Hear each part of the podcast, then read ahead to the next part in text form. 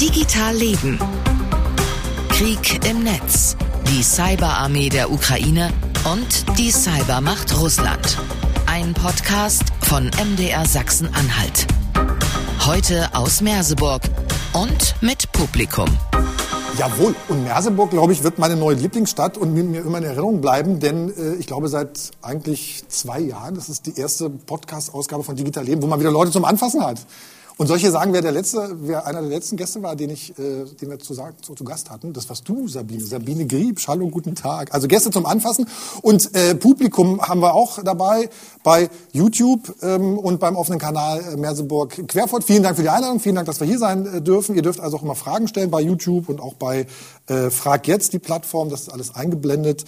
Ähm, und dann gucken wir mal, wen wir hier noch sozusagen sitzen und stehen haben. Das sind nämlich noch ganz viele andere Leute. Hallo Marian Kogler, grüß dich, guten Tag. Andreas Marx ist da, hallo, grüß dich. Und per Video von ganz weit weg zugeschaltet äh, Manuel Attuk. Hi Manuel. Hallo. Grüßt euch. Ich stelle euch gleich nochmal vor.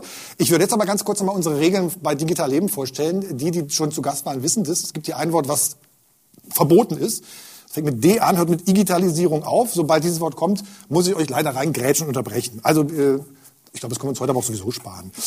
Ähm, unser Thema heute, wir haben schon ähm, gehört und angesprochen, ist eigentlich so gar kein angenehmes und auch eines, wo sich die Faktenlage praktisch aktuell täglich ändern kann.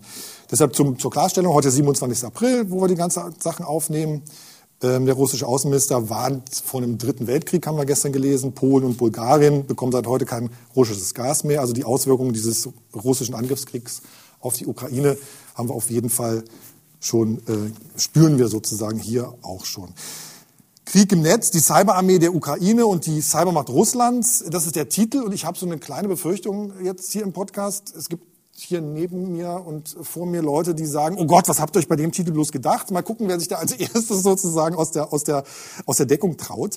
Ähm, kleine Vorstellungsrunde. Also Sabine Griebsch ist da. Sie ist Chief Digital Officer im Landkreis Anhalt. Du hast uns im Dezember schon erzählt was da passiert ist im vergangenen Juli mit dem Ransomware-Angriff. Ihr könnt alles in die Shownotes auch nochmal durchklicken. Wie läuft's bei euch, Sabine, wieder? Ja, ich würde sagen, zu 60, 70 Prozent ist die Landesverwaltung wieder am Netz. 60, 70 Prozent, sehr gut. Marian Kogler, Marian, äh, du bist Chef von Syret Halle. Ne? Äh, eine Firma, die sozusagen sich um IT-Sicherheit kümmert, die du machst du Seminare in IT-Sicherheit und du machst Penetration-Tests und hast auch mit uns auch schon über Cybersecurity hier gesprochen und kritische Infrastruktur. Du hast fünf Mitarbeiter äh, in Halle. Und wenn du jetzt gleich was sagst, dann hört man, dass du aus Österreich kommst. Das finde ich sehr gut. Kurze Frage an dich. Was ist gefährlicher, kriminelle oder staatliche Hacker aktuell?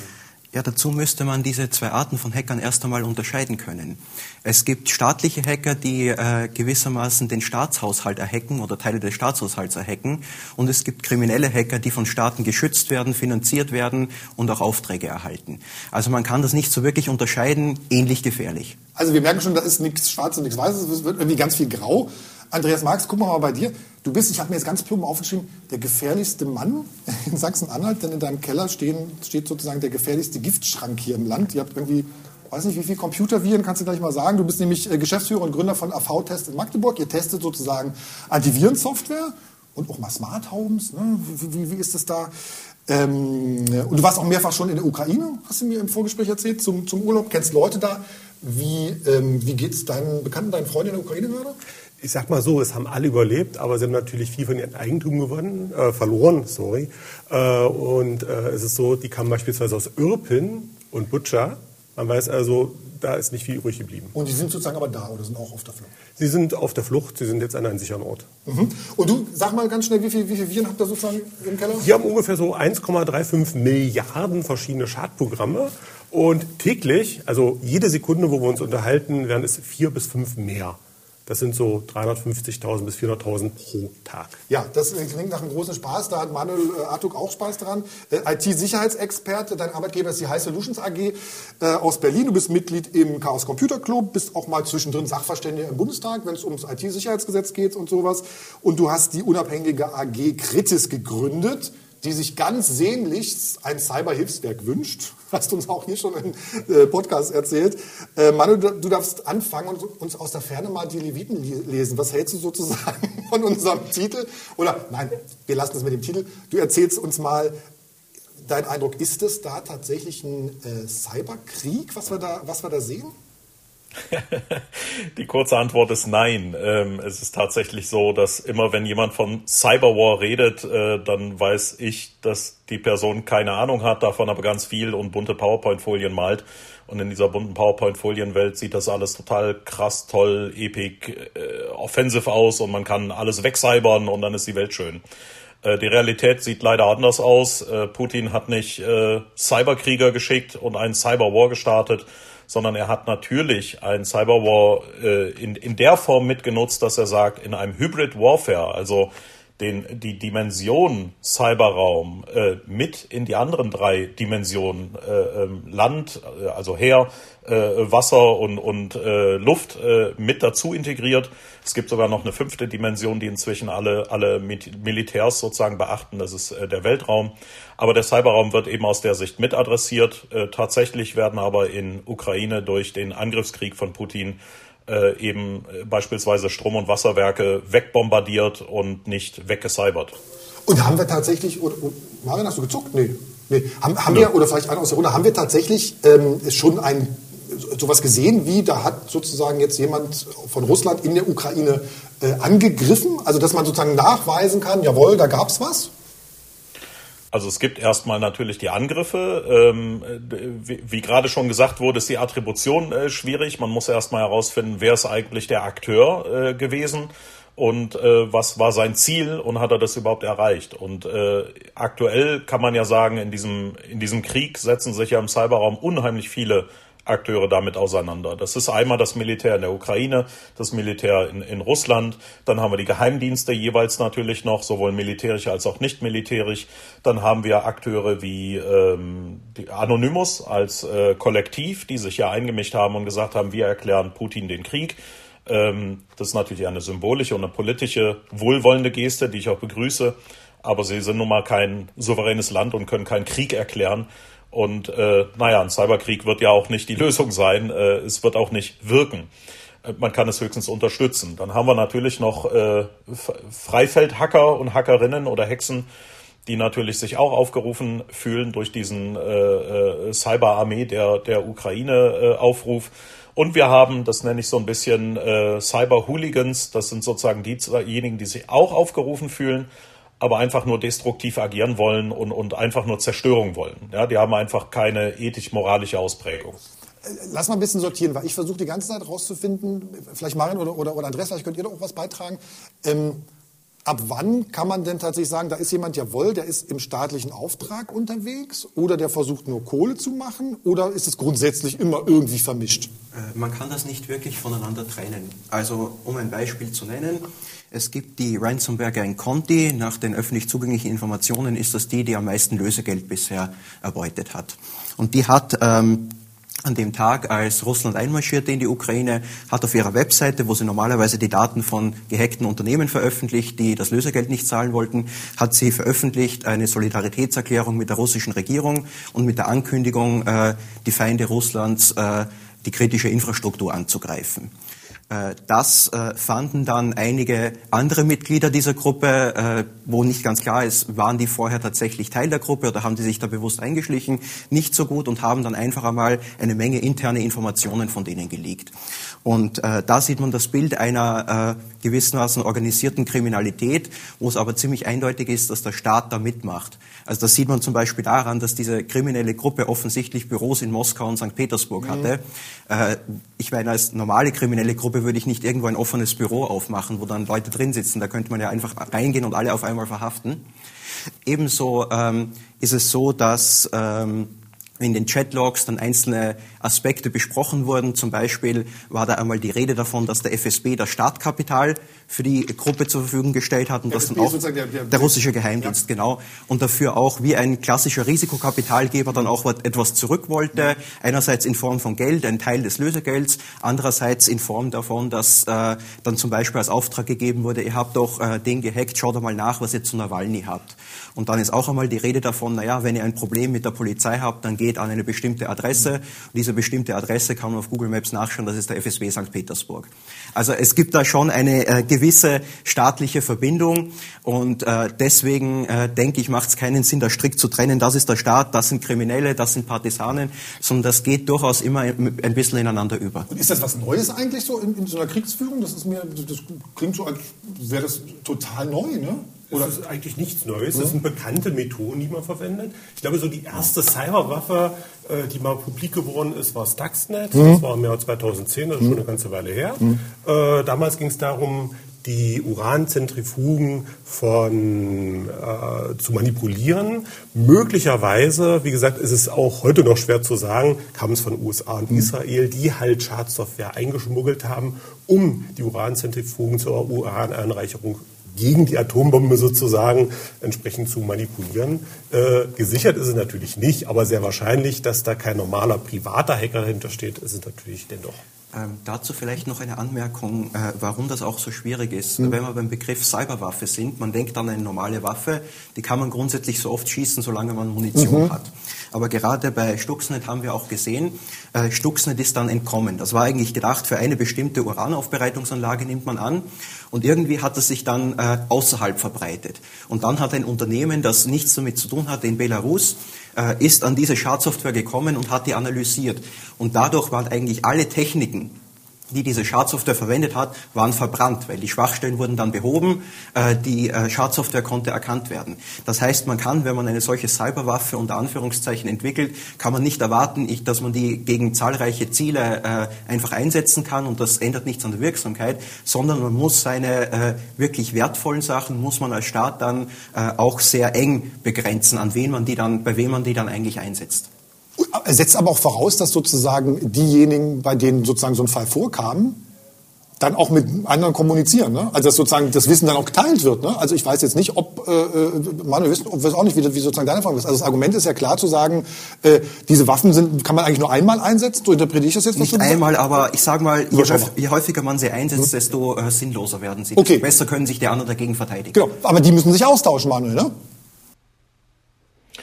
Also es ist so, dass ähm, vielleicht noch eine kleine Ergänzung. Es waren offenbar nicht nur äh, USA und äh, Israel, sondern auch äh, Niederlande involviert über mehrere Jahre. Man hat ja verschiedene Samples äh, der Entwicklung von Stuxnet äh, nachher herausfinden können und die Niederländer haben offenbar einen Spion eingeschleust in Natanz äh, in der Urananreichungsanlage, um den USB-Stick vor Ort wirklich reinstecken zu können und Stuxnet als Schadsoftware auszuführen. Also das waren schon drei Staaten gemeinsam über mehrere Jahre. Das ist also eine, eine echt komplexe Operation gewesen und es ist die einzige, die wirklich äh, eine cyberphysische Auswirkung hatte, größeren Ausmaßes, der auch der Rede wert ist. Man kann natürlich die die Baugruppen da drin oder die Funktionalitäten da drin, das waren ja wirklich sehr komplexe Zusammenspiele von, von Funktionalitäten, kann man natürlich auch modular wieder weiterverwerten. Das ist ja nicht der Punkt. Und Stuxnet wurde ja auch sehr, sehr detailliert reverse engineert. Und alle anderen staatlichen Akteure kennen jetzt natürlich auch diese Funktionsweisen und wollen das auch nutzen und erweitern. Ne? Also insofern passiert dieser Austausch, ob man will oder nicht. Genau. Ähm, ich wollte noch äh, kurz dazu anmerken, äh, es ist, sagen wir, der bekannteste Fall. Aber ich gehe davon aus, dass es durchaus auch schon Angriffe gegeben hat, die dann äh, in den Medien gelandet sind, als hier hat eine Anlage gebrannt, hier ist irgendetwas hm. passiert, ah. wo dann äh, möglicherweise die eine oder andere Cyberkomponente dabei war. Aber wir wissen es eben nicht. Und gerade auch im Bereich äh, Russland und Ukraine hat es da auch einen Fall gegeben, wo davon ausgegangen wird, dass es ein russischer Cyberangriff war auf die mhm. Stromversorgung der Ukraine. Mhm. Äh, die führte dann zu einem mehrstündigen Stromausfall in Kiew und der Region. Ähm, das war, äh, da ist auch noch so ganz, nicht so ganz klar, war das jetzt tatsächlich russischer Geheimdienst? Wenn ja, was? Was war der Sinn? Wollte man da einfach nur Angst erzeugen? Wollte man zeigen, was man kann? Aber dann sind wir wieder bei dem Punkt, wenn man das einmal zeigt und man braucht es dann später, dann funktioniert es nicht mehr. Insofern ist das äh, nicht so ganz klar, was dann der Sinn dahinter war. Und es gibt natürlich noch andere Beispiele, NordPetya beispielsweise, die halt auch als Cyberwaffe sozusagen eingesetzt wurde. Äh, der Ukraine muss man äh, seine Steuern natürlich auch bezahlen und auch entsprechend Formulare äh, ausfüllen. Das kann man natürlich auch digital machen. Das Elster-Formular quasi digital für die Ukraine, mhm. MIDOC war es. Mhm. Äh, und der Anbieter wurde angegriffen. Das heißt, die Software bei diesem Anbieter wurde ausgetauscht durch die Cyberwaffe. Mhm. Und quasi alle, die in der Ukraine ihre Steuern bezahlen mussten, also insbesondere Unternehmen, hatten auf einmal diesen Trojaner auf dem Rechner, der nichts anderes machte, als die Festplatte platt zu bügeln. Das Dumme dabei war, das hat natürlich nicht nur die ganzen äh, Firmen in der Ukraine geschadet, sondern das war ein weltweites Problem, weil er hat sich natürlich auch entsprechend ausgebreitet. Und ich sag mal so, wenn man eine Niederlassung in Deutschland hat, die war genauso betroffen wie auch Wobei die ich, mich, wobei ich mich da Lass mich mal auch frage- noch mal kurz was fragen. Nein. äh, äh, ich würde noch mal so ein bisschen ich, emotionaler werden sozusagen. Das klingt sozusagen jetzt äh, immer, als wären die, wären die Menschen in der Ukraine da schon so dran gewöhnt. Das passiert halt mal. Ne? Wie ist das Thema, wenn man da mit Leuten spricht? Naja, wir haben heute mal wieder so einen Hack gehabt. Waren vermutlich die Russen oder was? Ich glaube, der, das Thema ist nicht äh, unbedingt die Hacks, sondern auch so, ist es auch ein bisschen normaler, da zum Beispiel einen Stromausfall zu haben. Natürlich nicht so lange, es sind immer mal ein paar Minuten. Ich war selbst äh, vor kurzem in Kiew, da waren halt mal drei Minuten alle Lichter aus.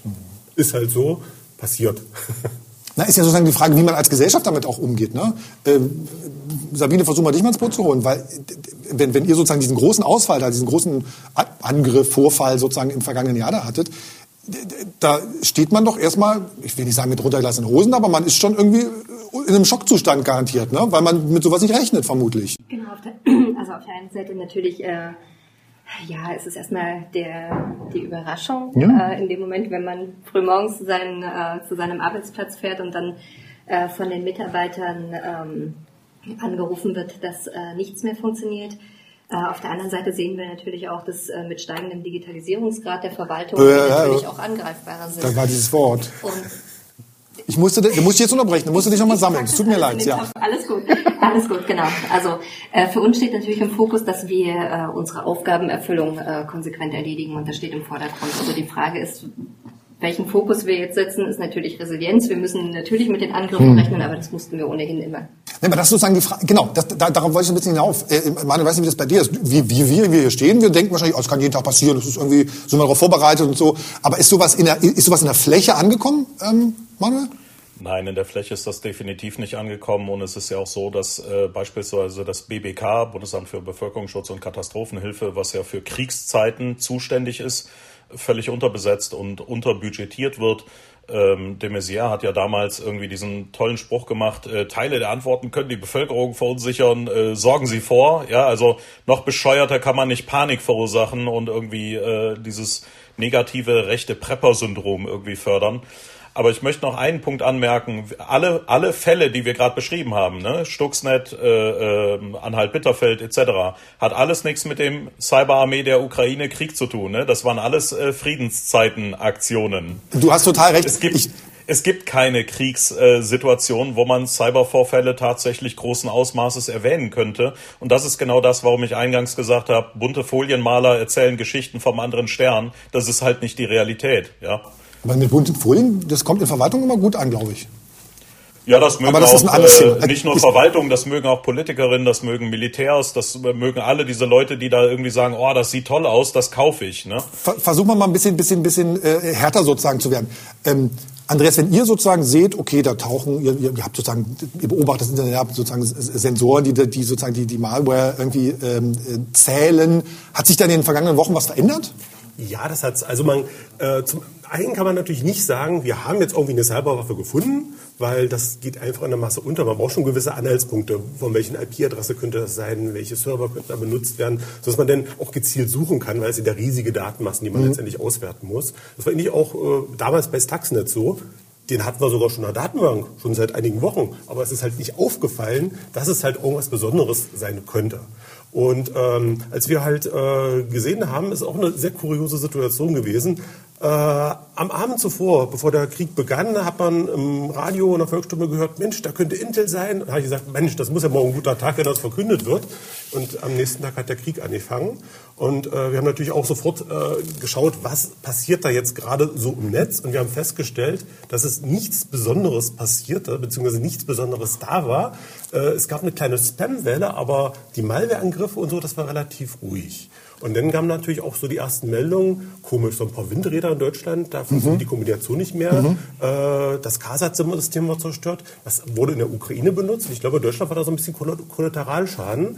Äh, man hat eine Lücke in den Routern gefunden, die halt zur Kommunikation genutzt wurde. Die wurden lahmgelegt. Die Ukraine konnte nicht mehr kommunizieren und unsere Windkrafträder auch nicht mehr. Ähm, und äh, ich denke mal, solche kleineren Aktionen, die haben wir mitbekommen, die waren jetzt unübersehbar, aber es wird bestimmt noch eine ganze Menge mehr geben. Und äh, was man nicht verifizieren kann, aber was man auch in Medien gelesen hat, zum Beispiel, dass bestimmte Funkfrequenzen gestört werden, mhm. versucht werden, Drohnen jeweils vom Gegner natürlich entsprechend äh, zu stören, sodass halt äh, diese tagesaktuelle Lage und so eben alles nicht, äh, die Aufklärung nicht mehr so funktioniert, wie sie funktionieren sollte. Mhm. Ich hatte zwischendrin ähm, noch so den Eindruck, deswegen habe ich gefragt, ob ihr sozusagen da irgendwie, ob sie an den Zahlen was verändert hat. Ähm, ich habe in der vergangenen Woche mit so einer Sicherheitsbehörde telefoniert und da sagte jemand, naja, wir haben gerade den Eindruck, dass die Ransomware-Angriffe ein bisschen zurückgehen, weil die Menschen, die das normalerweise machen, offenbar andere Probleme haben oder sich andersweitig äh, engagieren. Ne? Was ich mal das kommt mal vor, mal nicht.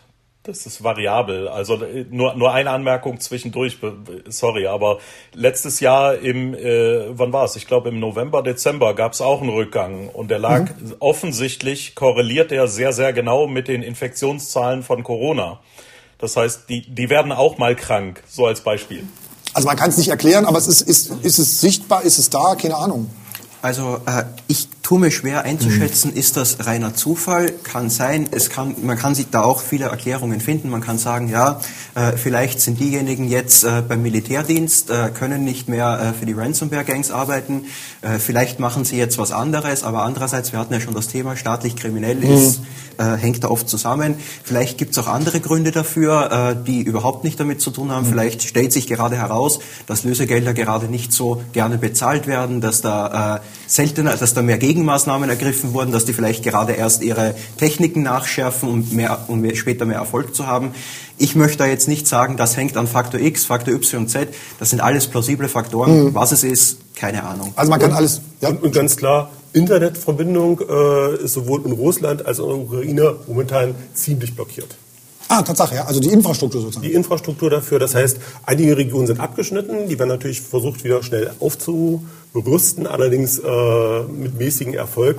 Äh, aus, dem, aus, dem, aus, dem, aus dem Weltraum kommt das von, von Ja, von, ich, ich rede jetzt von, von beiden Seiten. Sowohl in Russland, die äh, natürlich von viel vom Internet abgekoppelt mhm. sind, also von dem Internet, was wir hier äh, frei zugänglich haben, ähm, als auch in der Ukraine. Nicht jeder hat Starlink von Elon Musk bekommen, mhm. äh, nicht jeder hat der Zugang. Äh, allerdings äh, die Infrastruktur, gerade diese ganzen Mobilfunkmasten, äh, viel funktioniert halt über LTE oder 5G sogar schon. Äh, das ist halt jetzt momentan gestört. Ähm, ich fand noch einen interessanten Gedanken bei diesem, äh, wie entwickeln sich Ransomware-Angriffe eigentlich, äh, verlinke ich euch gern äh, in den Shownotes. Sandro Geigen, kennt ihr bestimmt auch, IT-Sicherheitsforscher ähm, aus, aus Berlin, der forscht zu, tatsächlich zu Cyberkrieg und Cyberverteidigung. Der sagt, er, man sieht weniger Ransomware-Angriffe, aber, und das fand ich sozusagen dann weiter, er erwartet, dass wieder mehr werden, und zwar, weil man so an Kohle kommt, wie es die Nordkoreaner machen, ne, um Sanktionen zu umgehen um einfach sozusagen irgendwie wieder äh, Kohle nach, nach, nach Russland zu, zu, zu kriegen. Das klang für mich ist auch plausibel. Manuel lacht. Ja, vielleicht, ja, ich lache, weil du ihn als äh, Forscher angekündigt hast. Leider vergisst er gerne mal zu erwähnen, dass er bei Hensoldt Cyber in der Rüstungsindustrie auch tätig ist. Ähm, den Teil sollte man nicht unterschlagen. Er ist da nicht ganz äh, neutral in der Sichtweise, weil er durchaus Interesse hat, bestimmte Produkte zu verkaufen. Aber das sind Details, die er gerne mal vergisst. aber, es, aber es klang plausibel jetzt für mich, die, die sozusagen die, die, die Argumentation da ähm, an der Stelle. Andreas, was man bei dir natürlich drüber reden muss, ist das große Thema Kaspersky. Ne? oder das große Thema Kaspersky, das ploppte sozusagen auch äh, nach diesem Angriff auf, weil äh, das Bundesamt für Sicherheit in der Informationstechnik irgendwann gesagt hat, also wir sind nicht mehr, wir warnen da so ein bisschen vor, diese Antivirensoftware zu benutzen. Ist es also was, was habt ihr an dem Tag so gedacht? Das ist ja schon ungewöhnlich, das gab es eigentlich noch nie, das ne? Das ist schon ungewöhnlich. Also wir haben an dem Tag äh, erstmal die Warnung hingenommen äh, und dann kamen natürlich auch schon die ganzen Presseanfragen. Ja, wie sieht's denn aus? Wie denken ihr dazu? Ihr seid ein unabhängiges Sicherheitsinstitut. Ihr prüft die Software regelmäßig. Wie seht ihr das? Und wie seht ihr das?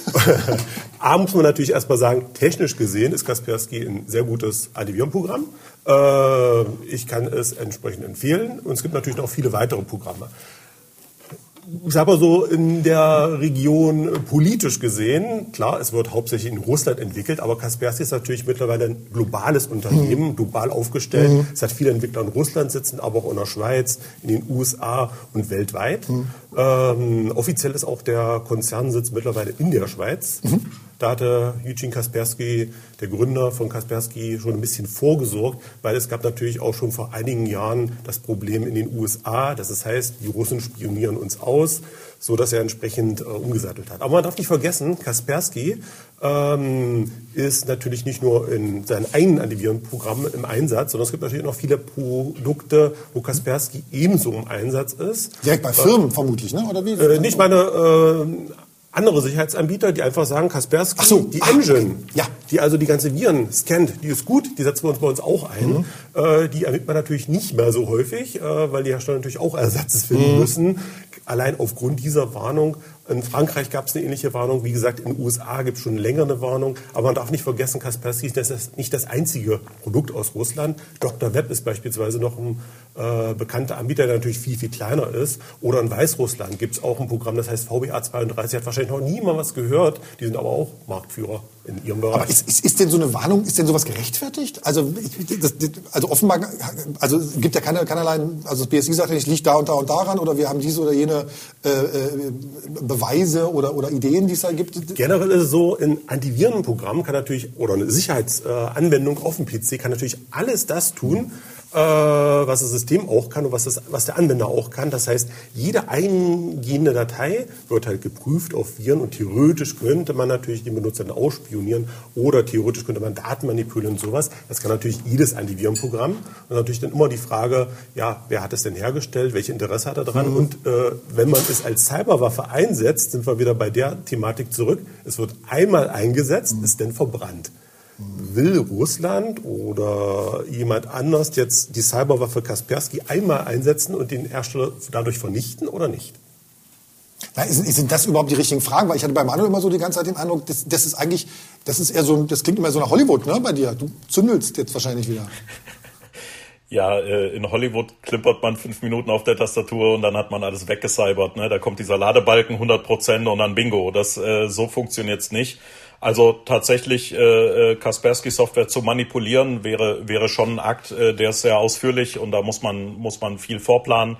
Könnte man aber jetzt auch unterstellen, dass die Russen oder Putins Schergen das äh, schon gemacht haben oder auch nicht. Ähm, ich denke mal, wenn sie da Druck ausüben, werden sie sicherlich zum Erfolg kommen dieselbe Szenariensichtweise haben wir schon an anderer Stelle gehabt. Ja, und das ist nachgewiesen worden, dass solche Szenarien existieren. Wir haben ja über die NSA, äh, die TAO-Abteilung, Tailored Access Operations, äh, das hat ja Edward Snowden ähm, sozusagen nachweislich äh, erbringen können, die, die hijacken sozusagen Cisco beispielsweise, Cisco-Netzwerkkomponenten während des Transports zum Kunden äh, bringen das in ein bestimmtes äh, Lager am Flughafen. Dort werden Implantate eingebaut oder manipulierte Software eingespielt und dann wird das wieder original verpackt und an den Kunden ausgeliefert. Und das haben die weltweit so über viele Jahre gemacht. Das heißt, die Amerikaner sind schon sehr routiniert in solchen Manipulationen in Hardware und Software. Und natürlich könnten die Russen das genauso tun. Aber das ist nichts Neues. Äh, ist schon existent. Die westlichen Mächte haben das schon demonstriert. Aber wir haben offenbar noch nicht lang genug und häufig genug und intensiv genug darüber geredet. Ne? Ähm, also das, die Sache ist die, das BSI hat nicht gesagt, äh, Kaspersky hat eine Hintertür nicht mhm. verwenden, sondern das BSI hat eine Argumentation aufgebaut, die ich für nachvollziehbar halte. Die ist im Wesentlichen das folgende. Äh, Kaspersky ist äh, aus russischer Sicht recht gut erpressbar. Das heißt, äh, es besteht zumindest die Möglichkeit, äh, dass da entsprechend von russischer Staatsseite da versucht wird, äh, Kaspersky zu erpressen, um da eine Hintertür einzubauen. Mhm. Ähm, das, äh, der Verweis auf Theo war gut, ähm, aber ich denke, passender wäre der Vergleich zu SolarWinds. Mhm. in dem Fall, Theo ist ja immer gegen ein bestimmtes Ziel. Also wie du beschrieben hast, da wird mhm. entsprechend das abgefangen, beim Versand äh, Implantat eingebaut und dann an den Empfänger geschickt. Und SolarWinds war ein Supply Chain Angriff äh, im selben Prinzip, aber eigentlich ungezielt. Es haben alle, die die jeweilige Software verwendet haben, haben dann die Hintertür drauf bekommen. Und erst dann, als die, äh, als die Hintertür ausgerollt war, dann hat derjenige, der das äh, gemacht hat, äh, manche sagen, es ist der chinesische Geheimdienst, äh, hat dann sich angesehen, was sind denn jetzt die interessanten Ziele und hat dort dann äh, tatsächlich die, äh, die eigentliche Arbeit sozusagen gemacht. Also eine solche Situation kann ich mir auch äh, für Kaspersky vorstellen. Das Problem ist, eine solche Situation kann ich mir auch für jeden anderen Antivirenhersteller mhm. vorstellen. Äh, in dem Fall ist es zwar natürlich nicht so, dass äh, es vielleicht diese leichte Erpressbarkeit durch den russischen Geheimdienst gibt, aber äh, es ist sicher nicht außerhalb den Möglichkeiten eines Geheimdienstes, sich in irgendeine Herstellerfirma von Antivirensoftware einzuschleusen und dafür zu sorgen, dass diese Antivirensoftware dann eine Hintertür enthält. Das, das sollte man sich bei der Gelegenheit vielleicht auch bewusst sein. Und natürlich muss nicht Antivirensoftware sein, sondern es kann ja jede Art von Software sein. Äh, wenn ich mal so gucke, was man so auf dem PC oder Mac oder auf dem Tablet hat, da ist ja alles Mögliche drauf und äh, da kriegen wir natürlich auch wunderschön viele Viren her wobei, für unsere Sammlung. Wobei Antivirensoftware hat einen Vorteil zusammen mit anderer Software. Sie läuft, sie läuft meistens mit Systemrechten, das heißt darf alles. Äh, und äh, es ist nicht außergewöhnlich, wenn sie mit, ihren, mit den Servern des Herstellers kommuniziert. Also wenn jetzt irgendwie äh, 7-Zip anfängt, an irgendwelche Server Daten zu schicken, äh, dann sollte man da schon einmal äh, skeptisch werden. Aber wenn das Antivirensoftware macht, das ist einfach normaler Betrieb. Ich kann da ja nicht reinschauen, das ist eine verschlüsselte Verbindung. Richtig. Und natürlich, äh, die meiste Software heutzutage hat sowieso Update-Mechanismen. Also die genau. Kommunikation zu unterbinden, äh, weil man denkt, da ist vielleicht was faul, ist auch nicht so einfach, weil es kann einfach bloß sein, die Routine wird einfach checken, gibt schon ein Update. Äh, und dann äh, ist es natürlich nicht so, dass man sagt, okay, bei 7zip kontaktiere ich den Server update.7zip.com, sondern es ist irgendeine IP-Adresse oder irgendein Server in der Cloud. Äh, da weiß ich natürlich nicht sofort, dass es das sein kann. Ich würde einmal noch mal kurz mal rauszoomen, aber wir sind schon so, so sehr stark drin. Wir haben ja der, im Titel sozusagen aufgemacht ähm, äh, Cyberarmee der Ukraine und Cybermacht Russland. Traut sich jemand zu sagen, ist es, ist es sozusagen was auf Augenhöhe? Weil mein Eindruck ist ja auch immer, so Ransomware-Angriffe könnten durchaus auch manchmal aus der Ukraine gekommen sein in der Vergangenheit. Ne? Also gibt's, sind, die, sind die auf einem Level? Sind die sozusagen Traut sich jemand was dazu zu sagen? Ich, ich, also, Wen meinst du jetzt? Die also Ransomware-Banden? Nee, nee, nein, nein. Also, äh, wenn wir, naja, wenn wir grundsätzlich sagen, äh, die, Cyberfäh die Cyberfähigkeiten äh, äh, ja. der Ukraine und die Cyberfähigkeiten ähm, Russlands, sind die auf einem Level? Weil die haben sich ja schon, schon seit Jahren irgendwie sozusagen äh, da ausgetauscht. Hm? Also ich glaube, aus unterschiedlicher Sicht sind sie auf einem Level, weil äh, die Russen sind eher bekannt dafür, dass sie eben offensiv vorgehen. Sie haben teilweise diese Smash-and-Grab-Taktik verwendet. Das heißt, sie sind mit, mit brachialer Gewalt eingebrochen, haben sich ihre Informationen geholt und sind wieder raus. Und man konnte es relativ einfach in der Attribution äh, in die Richtung lenken. Sie haben aber auch im Hintergrund gut agiert. Ähm, und vieles, äh, ich meine, dafür heißt es nun mal geheim, ja, äh, ist auch nicht öffentlich. Äh, die Ukrainer sind äh, ja mindestens seit 2015 ähm, sozusagen Ziel äh, von Operationen, um versuchte landesweite Blackouts zu provozieren. Ne? Wir hatten ja 2015, 16, 17 diese zwei Angriffe, einmal mit Automatisierung, einmal sehr manuell getrieben. Beide haben aber auch einen Fehlschlag gehabt. Da sind aber die Ukrainer deutlich äh, mehr in der defensiven Cyberstärke ausgerüstet, weil sie einfach gelernt haben, wir sind öfter das Angriffsziel, dann müssen wir jetzt auch eine gute Resilienz, eine gute Verteidigung aufrecht haben. Und die sind einfach extrem gut in der, in der Fähigkeit, äh, ihre Systeme aufrechtzuerhalten und selbst wenn sie weggecybert werden, äh, ganz schnell wieder in die Produktion zu kommen. Das heißt ja, für uns kann es ja dann jetzt heißen, wir müssen uns angucken, wie das in der Ukraine gemacht wird, um auch gut vorbereitet zu sein. Naja, grundsätzlich sollte man defensiv aufbereitet sein. Ne? Jeder, der irgendwie meint, in der Offensive liegt das Glück, der hat nicht verstanden, dass. Äh, also, wenn mich jemand angreift und ich möchte zurückcybern, ja, Hackback oder so, das ist ein Vergeltungsschlag. Das äh, hilft ja überhaupt nicht, um das Problem zu beheben. Ma, ja? ja, ja, ich, war, ich, ich war, du, du, du kriegst da gleich Puls immer, ich weiß. Aber sozusagen, mir geht's Bin schon ruhig. mir, mir, mir geht's ja darum zu sagen, also ja. da ist ein Land, das hat offenbar durch diesen permanent, durch dieses permanente Peak Wichsen von einem anderen Land gewisse Fähigkeiten erlangt, um bestimmte Sachen wieder schnell zum Laufen zu bringen. Ne? Das heißt, eigentlich müssten diese Menschen, die dieses Wissen haben, doch gerne von uns irgendwie auch oder das Wissen mit uns mit uns teilen können, müssen, sollen. Sie doch. Ja, über das ukrainische ZERT beispielsweise, das ist ja in, im internationalen ZERT-Verbund drin. Und die tauschen sich natürlich aus, beispielsweise über die FIRST.org. Das ist eine Organisation aller Defense, Incident Response und, und, und äh, Verteidigungsmitstreiter äh, sozusagen und Mitstreiterinnen. Und insofern, aber das, was die da machen, ist ja auch keine Raketentechnik. Das ist halt die langweilige Basissicherheit, ne? Absicherung und Verteidigung. Aber da drin sieht halt niemand den Ruhm und die Ehre, ne? Auf den bunten Folien steht immer, yay, Red Team Pentesting, wir haben alles zerstört, wir sind super. Das ist halt äh, das, was Medienaufmerksamkeit erreicht. Aber die wahren, die, die wahren Schützer kritischer Infrastrukturen, ja, das sind diejenigen, die eben die Verteidigung machen, tagtäglich die Logfiles lesen. Und die einfach sozusagen, genau, die einfach sozusagen irgendwie am Start sind. Ne? Mal, du hupst, du hupst genau. an. Genau. Äh, und zwar, ähm, man hat auch tatsächlich in der Frühphase des Kriegs gesehen, dass diese Kommunikation durchaus funktioniert. Äh, zum Beispiel, äh, wer äh, Windows einsetzt, wird dann gemerkt haben, dass da recht bald ein äh, dringendes Update kam mhm. nach äh, Start des Krieges. Ja, die Ursache dafür war, das äh, war eine Schwachstelle, die ist zu dem Zeitpunkt in der Ukraine aufgefallen.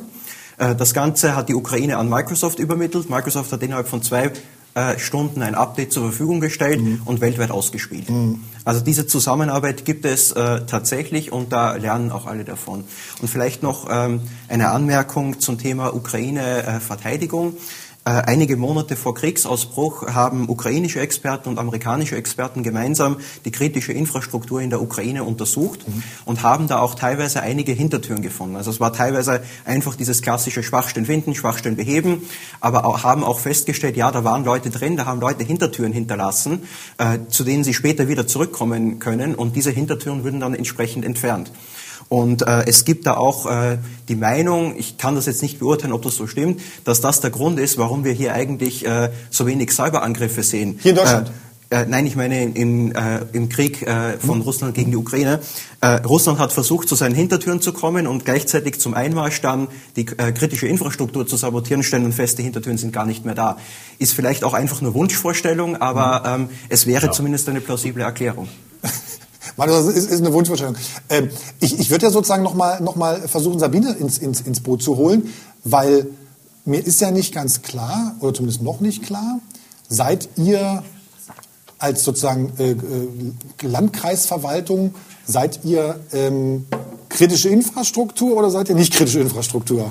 Ich glaube, wir wären gerne kritische Infrastruktur, denn ähm, hätten wir sozusagen die Relevanz. Ähm, die es eigentlich äh, haben sollte, die öffentliche Verwaltung.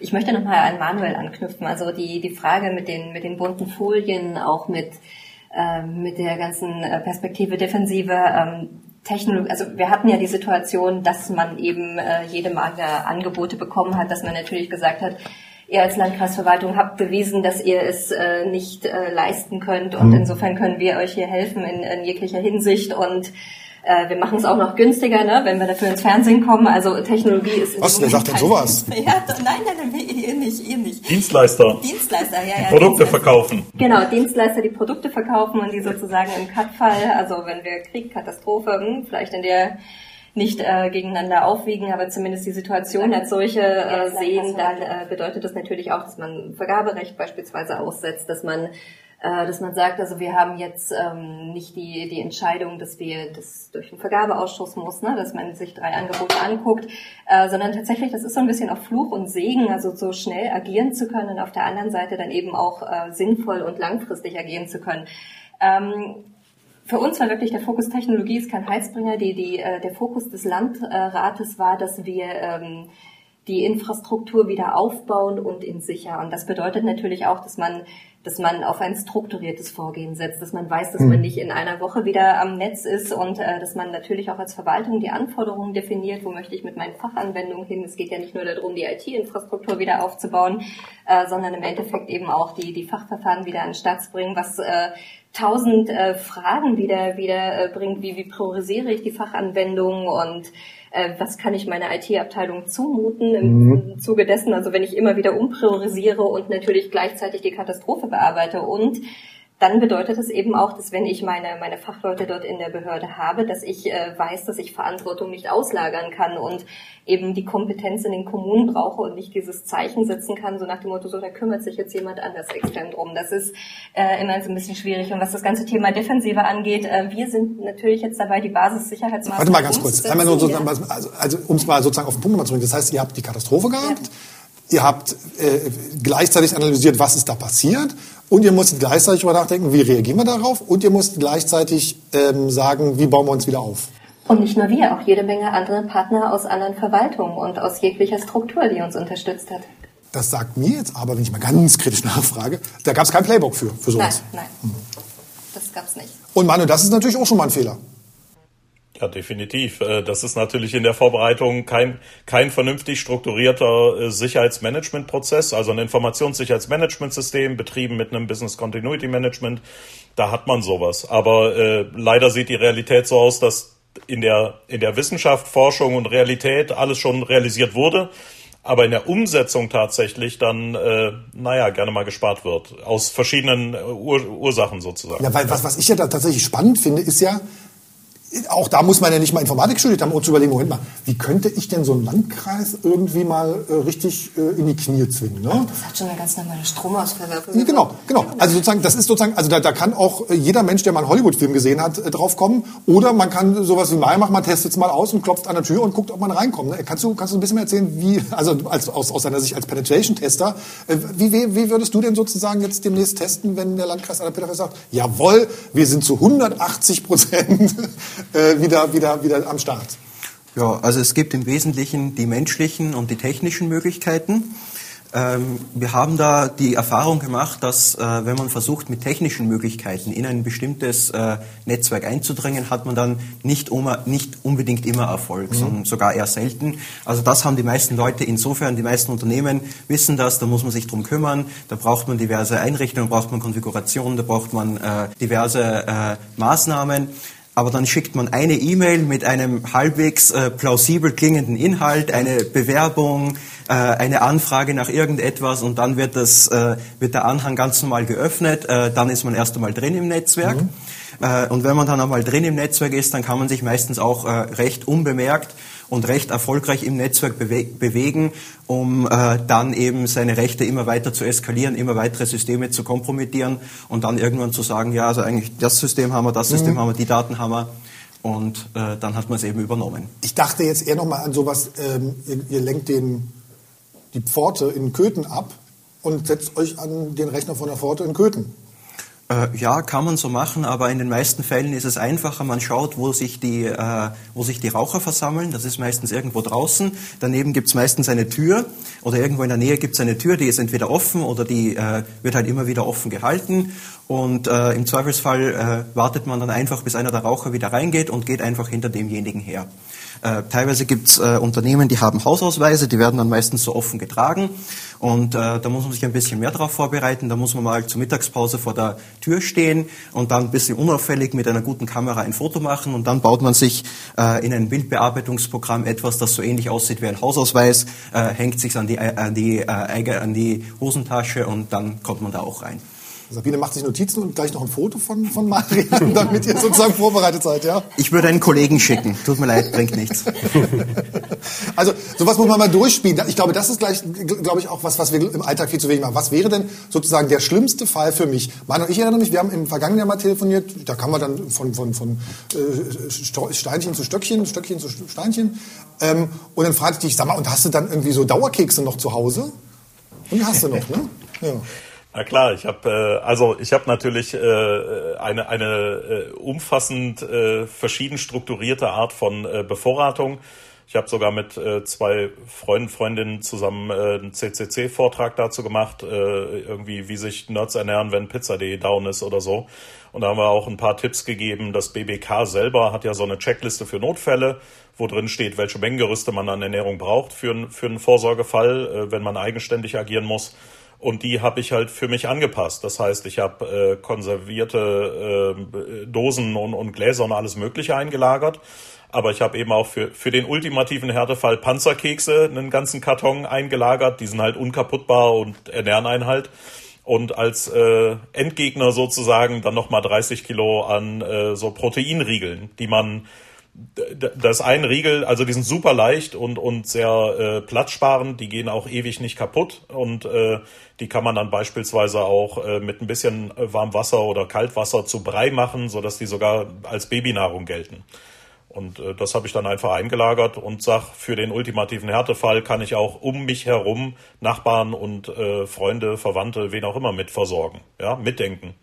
Mitdenken. Ich glaube aber, wenn man sowas irgendwie in Merseburg oder Köthen oder in Burg oder in, was nicht, Stendal jemanden fragen, die zeigen uns einen Vogel. Hm? Ja, in meinem Umfeld zeigt mir auch jeder einen Vogel. Das Problem ist nur, die, ich prüfe und äh, berate regelmäßig kritische Infrastrukturen in allen Sektoren und jedes Mal, wenn ich so eine Prüfung hatte, gehe ich wieder meine Liste durch und an, andere Leute tun das halt nicht. Man sieht ja auch, die Leute lagen das Falsche ein. Ne? Die kaufen jetzt Öl und Mehl und ja, also genau. die Oder Klopapier letztes Jahr. Ne? Dann, dann, will man Brot backen und man kriegt kein Mehl. Man kriegt kein, genau, genau. Ähm, genau. Einmal nochmal Anna Bitterfeld, weil, weil, weil mir geht auch nicht die ganze Zeit aus dem Kopf, was wollten denn die bösen Menschen bei euch eigentlich, ja? Also klar, die haben zuerst mal gesagt, wir wollen Kohle Geld. haben. Ja, ne Moment. Ja, ja, ja, Geld. Mann, äh, äh, ja, Geld wollten die haben. Ach was, ja. Also, die wollten Geld haben, ja. Ich wollte sozusagen noch, noch mal sozusagen weiter gucken. Okay, jetzt haben wir sozusagen den, den Landkreis Anhalt-Bitterfeld gehabt. Euch sind Daten abhanden gekommen. Sag mal, welche Daten zum Beispiel? Das können wir nicht sagen. Wir das könnt ihr nicht sagen. Welche Daten? Wir haben einen Datenabzug gesehen in Höhe von 64 Gigabyte und äh, wir wissen, welche Daten denn veröffentlicht wurden. Aber das sind welche Daten hat so ein Landkreis? Wir reden über Kfz-Kennzeichen. Wir reden über Kfz-Kennzeichen. Wir reden über Meldepflichtige Krankheiten, wir reden über Adoption, wir reden, wenn wir uns das Aufgabenspektrum einer Landkreisverwaltung ansehen, dann sind das hochrelevante und hochsensible Daten. Waffen, Waffenbehörde, Waffenregister, Waffenregister genau. Sowas. Äh, genau. Und dann sozusagen okay, die haben jetzt keine Kohle gekriegt, aber die haben im Zweifelsfall Riesendaten. So, und verwerten die wie, Marian? Ja, das ist eine gute Frage. Also einerseits werden die Daten einfach als Pfand verwendet, also veröffentlicht, wenn nicht gezahlt wird. Das ist die einfachste Methode. Man kann aber auch versuchen, die Daten anderweitig zu Geld machen. Man kann versuchen, die zu verkaufen. Hängt natürlich davon ab, welche Daten ich genau habe. Wenn ich irgendwie sowas wie Name, Geburtsdatum habe, Adresse, das sind jetzt in den meisten Fällen nicht unbedingt wirklich Daten, die besonders viel Geld bringen. Äh, wenn ich aber da jetzt zum Beispiel Namen, Geburtsdatum, Adresse von Leuten im Zeugenschutzprogramm habe, ist das vielleicht schon wieder ein bisschen interessanter. An wem könnte, an wen kann man das verkaufen? An Geheimdienste dann wieder? Äh, oder auch einfach an Kriminelle. Also das, äh, wenn ich zum Beispiel als besser vernetzen können. Äh, genau, wenn ich als organisierte Kriminalität, mhm. wenn ich da wissen will, äh, wer gegen mich aussagt, dann äh, würde ich da wahrscheinlich auch was dafür zahlen, mhm. dass ich diese Daten bekomme, mhm. wenn ich da denn die Adresse habe. Ich weiß auch zum Beispiel bei einem größeren Datenleak österreichischer Meldedaten wurde explizit damit geworben, ja, da kriegt man auch die Adressen von Polizisten und Richtern heraus. Okay. Ob das jetzt tatsächlich nur Werbung war oder ob es da wirklich so viele Interessenten dafür gibt, ist natürlich eine andere Frage. Im Endeffekt äh, interessanter werden dann die Daten, äh, wenn es irgendwo in Richtung äh, Zahlungen geht. Mhm. Also ähm, man stellt sich das immer so ein bisschen vor, es gibt da irgendwie diese Kriminellen, das sind die, ähm, das sind so äh, Universalgenies, die machen irgendwie alles. Das ist in den meisten Fällen so nicht korrekt. Mhm. Es kann durchaus sein, dass die eine Gruppe, die sagt, naja, wir haben hier 10.000 Datensätze, das ist immer Name, Geburtsdatum, Adresse und IBAN oder Kreditkartennummer oder was auch immer. Äh, die verkaufen das weiter für eine bestimmte Summe. Dann gibt's äh, eine nächste Gruppe, äh, oder eine nächste Person, die geht hin, kauft das, äh, hat, eine Technik, hat eine Technik, äh, um das zu Geld zu machen, mhm. braucht dafür vielleicht auch wieder Subunternehmer unter Anführungszeichen und so weiter. Was dann im Endeffekt damit passiert, naja, wer es kauft und dafür Geld ausgibt, wird wahrscheinlich einen Grund dafür haben, aber äh, was dann genau mit welchen Daten wie passiert, das jetzt im Vorhinein zu sagen, äh, bis es passiert ist und bemerkt wurde, das, das kann man einfach nicht. Man muss auch mal überlegen jetzt, Cyberkriminalität, Internetkriminalität, das wird auch so als blutlose Kriminalität gesehen. Wenn man sich mal so äh, vorstellt, was vor einigen Jahren los war im Kokainkrieg.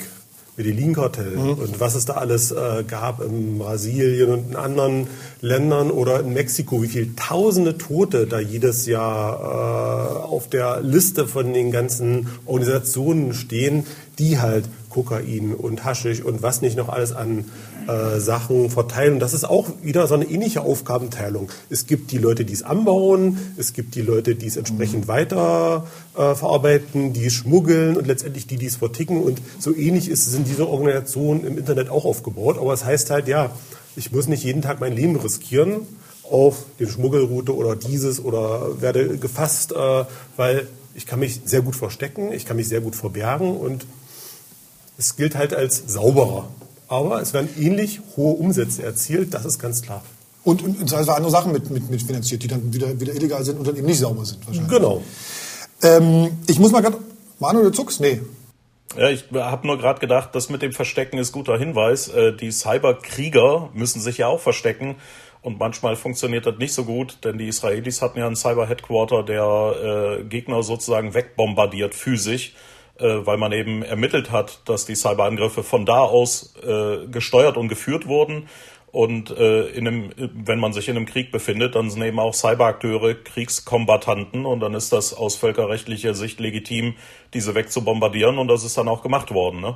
Ähm, aber da äh, gibt es auch noch einen Unterschied. Äh, wenn man jetzt äh, nicht im Krieg gewesen wäre und einen Cyberangriff gestartet hätte und vielleicht auch nicht äh, eine direkte Zuordnung ermöglicht, äh, dann würde das äh, nicht als äh, Kriegshandlung zählen.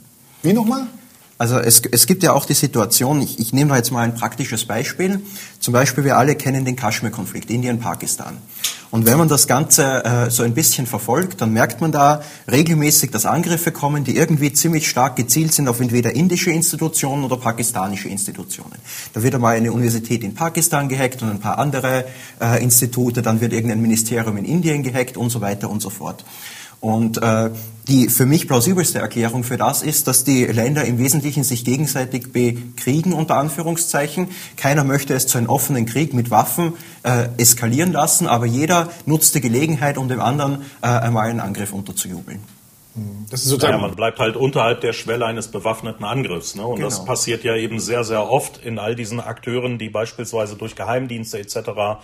Äh, äh, da fungieren. Ne? Und äh, Putin weiß ja auch offenbar sehr genau, wo diese Schwelle ist, äh, weil er eben keine offensichtlichen Aktionen gegen beispielsweise Deutschland fährt, so dass Deutschland sagen könnte, das ist ein äh, Kriegsakteur, der gerade einen äh, Konflikt gegen uns im Cyberraum ausführt und wir würden jetzt einen NATO-Artikel 5 äh, Bündnisfall ziehen und dann hätte er nämlich die ganze NATO am Hals. Und ich bin jetzt kein Kriegsexperte oder, oder Stratege, aber es liegt auf der Hand, dass er aktuell, glaube ich, nicht viel Bedarf hat, die NATO gegen sich aufzubäumen. Und er versucht also offenbar dann jetzt schon seit Beginn des Krieges unterhalb dieser Schwelle gegenüber NATO-Ländern zu bleiben. Ne? Und weißt du, ob das völkerrechtlich definiert ist? Ab wann sozusagen man dann sagen kann, jawohl, das war jetzt ein kriegerischer Cyberakt? Also jein. Es ist natürlich äh, beschrieben, es sind die ganzen Akteure genau beschrieben und äh, was sozusagen dann Konflikte auslöst. Der Cyberraum ist im Völkerrecht nicht explizit und eindeutig formuliert. Es gibt aber das Tallinn-Manual, was das sozusagen hinzu äh, hat. Und Völkerrechtlerinnen, mit denen ich mich regelmäßig austausche, die sagen eben, äh, beispielsweise die Amerikaner haben klar und deutlich formuliert in ihrer Cyberdoktrin, wenn uns jemand im Cyberraum angreift, dann werden wir auch mit kinetischen Wirkmitteln antworten. Das, dieses Recht nehmen wir uns und das werden wir auch tun. Das heißt, mindestens Israel hat das schon gemacht, äh, USA hat es klar angekündigt und innerhalb der NATO wäre das durchaus auch denkbar, wenn beispielsweise, und da sagen viele Völkerrechtlerinnen, jo, das ist realistisch, wenn äh, Putin in einem NATO-Land wie Deutschland tatsächlich einen Angriff gegen eine kritische Infrastruktur fährt und daraus Tote resultieren, dann ist eine hohe Wahrscheinlichkeit da, dass man einen NATO-Bündnisfall Artikel 5 zieht und dann hat er ein Problem. Gut, jetzt ist aber, jetzt sind wir wieder bei dem Thema, was ist ein staatlicher, was ist ein krimineller Angriff? Was ist, wenn ich jetzt einfach ähm, als Staat zu den kriminellen Gangs in meiner ähm, äh, in meinem Staat gehe und sage, entweder ihr greift jetzt dieses, dieses, dieses, dieses Ziel an, äh, oder wir verhaften euch alle und lassen euch die nächsten 20 Jahre im Gefängnis schmoren. Und dann hat man auf diese Art und Weise einen Angriff erzeugt, der technisch, das ist einfach ein krimineller Angriff, der will ja offenbar Lösegeld. Äh, tatsächlich ist da aber ein staatliches Interesse dahin. Also ich sehe da so ein bisschen das Problem, wie finde ich denn jetzt eigentlich raus, dass das ein staatlicher Angriff war? Mhm. Ja, das ist die Attribution halt, ne? Die kriegt man nie. Genau. Und da kann, ich ja vielleicht, da kann ich ja vielleicht die Attribution zu einem Land machen, aber nicht äh, direkt diesen staatlichen Connex ziehen. Naja, die Attribution zu einem Land kann ich ja nur machen, wenn ich sozusagen den Akteur genau analysiert habe und sage, jo, das ist er. Sonst wäre es ja vielleicht eine False-Flag-Operation gegenüber diesem Land. Das kann ich ja auch nicht mit absoluter Sicherheit sagen. Ne? Genau, und wir haben ja schon das Problem in der realen Welt. Beispielsweise, was jetzt gerade in Transnistrien äh, passiert, Republik Moldau. Äh, wer hat da wen abgeschossen? Wer könnte es gewesen sein? Und wenn man eine False-Flag-Operation gut ausmacht, ja, kann man sagen, mit einer gewissen Wahrscheinlichkeit der, mit einer gewissen Wahrscheinlichkeit der. Wahrscheinlich wissen wir es entweder nie oder in zwei Jahren, drei Jahren, vier Jahren, wenn alles ausgewertet sind. Das dauert halt eine ganze Weile. Und da sind wir auch beim Thema Hackbacks. Äh, was ist, wenn ich jetzt einen Hackback machen will, äh, aber der Angreifer hat jetzt bewusst äh, die Angriffsquelle verschleiert und äh, dann bin ich eigentlich der Angreifer. Es ist kein Back, sondern nur ein Hack. Wäre nicht so gut, glaube ich. Ähm, ich habe noch einen Gedanken ähm, die ganze Zeit, weil ich weil ich's, ich glaube, Spiegel Online gelesen habe. Ähm, Stichwort Brain Drain sozusagen aus, aus, aus Russland, dass da jetzt angeblich, meldet irgendwie eine russische Agentur, Zehntausende von IT-Experten das Land verlassen. Mhm. Ähm, und, und äh, zwei Absätze später stand da, naja, und äh, Litauen zum Beispiel sagt, oh, euch wollen wir lieber gar nicht haben. Ist, also findet sowas statt? Dass Leute, IT sowohl, sowohl, sowohl in Russland als auch in der Ukraine sind extrem viele IT-kompetente Menschen geflüchtet oder, oder abgehauen, ja. Und die sind dann begehrt oder nicht so begehrt? Well, it depends. Ne? Wenn, wenn ein Staat sagt, wollen wir nicht, äh, kann ich zwar nicht nachvollziehen, aber bitteschön. Ich glaube, alle anderen Staaten nehmen die herzlich gerne entgegen. Deutschland ist ja auch so ein äh, digital-Inkompetenzland auf der Höhe eines äh, Faxgeräts. Äh, wir haben halt keine Bildungspolitik, um, um äh, die gesamte Bevölkerung mal digital auszubilden. Und dann brauchen wir uns auch nicht wundern, wenn wir, wenn wir das nicht können. Und äh, wenn, wenn solche Menschen hier einwandern, dann äh, nimmt das, glaube ich, die Industrie und auch die äh, Verwaltung mit Kusshand entgegen. Da bin ich immer gespannt. Dann. Ich nicke. wir, nicken wir, wir nicken alle und du hattest gerade hier. Sa Sabine, du nickst auch, ich kann es nicht sehen, aber ihr würdet die auch nehmen, oder? Ja, siehst du, sag ich doch.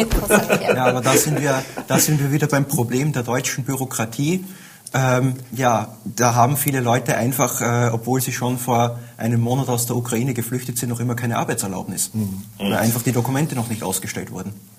Noch mal ganz kurz Anhalt Bitterfeld, Manuel. Ist das, ist das, ist so ein Fall was gewesen, wo man, wo man sagt, das könnte in einem, was wir uns in den Medien und im Fernsehen und im Kinofilm vorstellen, das könnte eine Auswirkung von einem Cyberkrieg sein? Äh also Anhalt Bitterfeld und alle anderen Verwaltungen, die hier äh, geransomwert werden, haben eher nichts mit einem Cyberkrieg zu tun. Und die Akteure sind ja so dreist, das habe ich vorhin vergessen zu erwähnen, die, die haben ja selbst Polizeibehörden in den USA kompromittiert, verschlüsselt und haben da Lösegeld gefordert. Ja, also die, die, so dreist sind die auch schon. Äh, so sicher fühlen die sich auch. Aber das hat mit einem Cyberkrieg halt nichts zu tun. Was man machen könnte im Rahmen eines Cyberkriegs oder in, in einem Krieg mit Cyberunterstützung, also Hybrid Warfare, dass man natürlich auch äh, strukturiert versucht, Verwaltungen lahmzulegen. Die Frage ist immer nur, ist das, also was wäre das Ziel des jeweiligen Akteurs und erreiche ich das damit?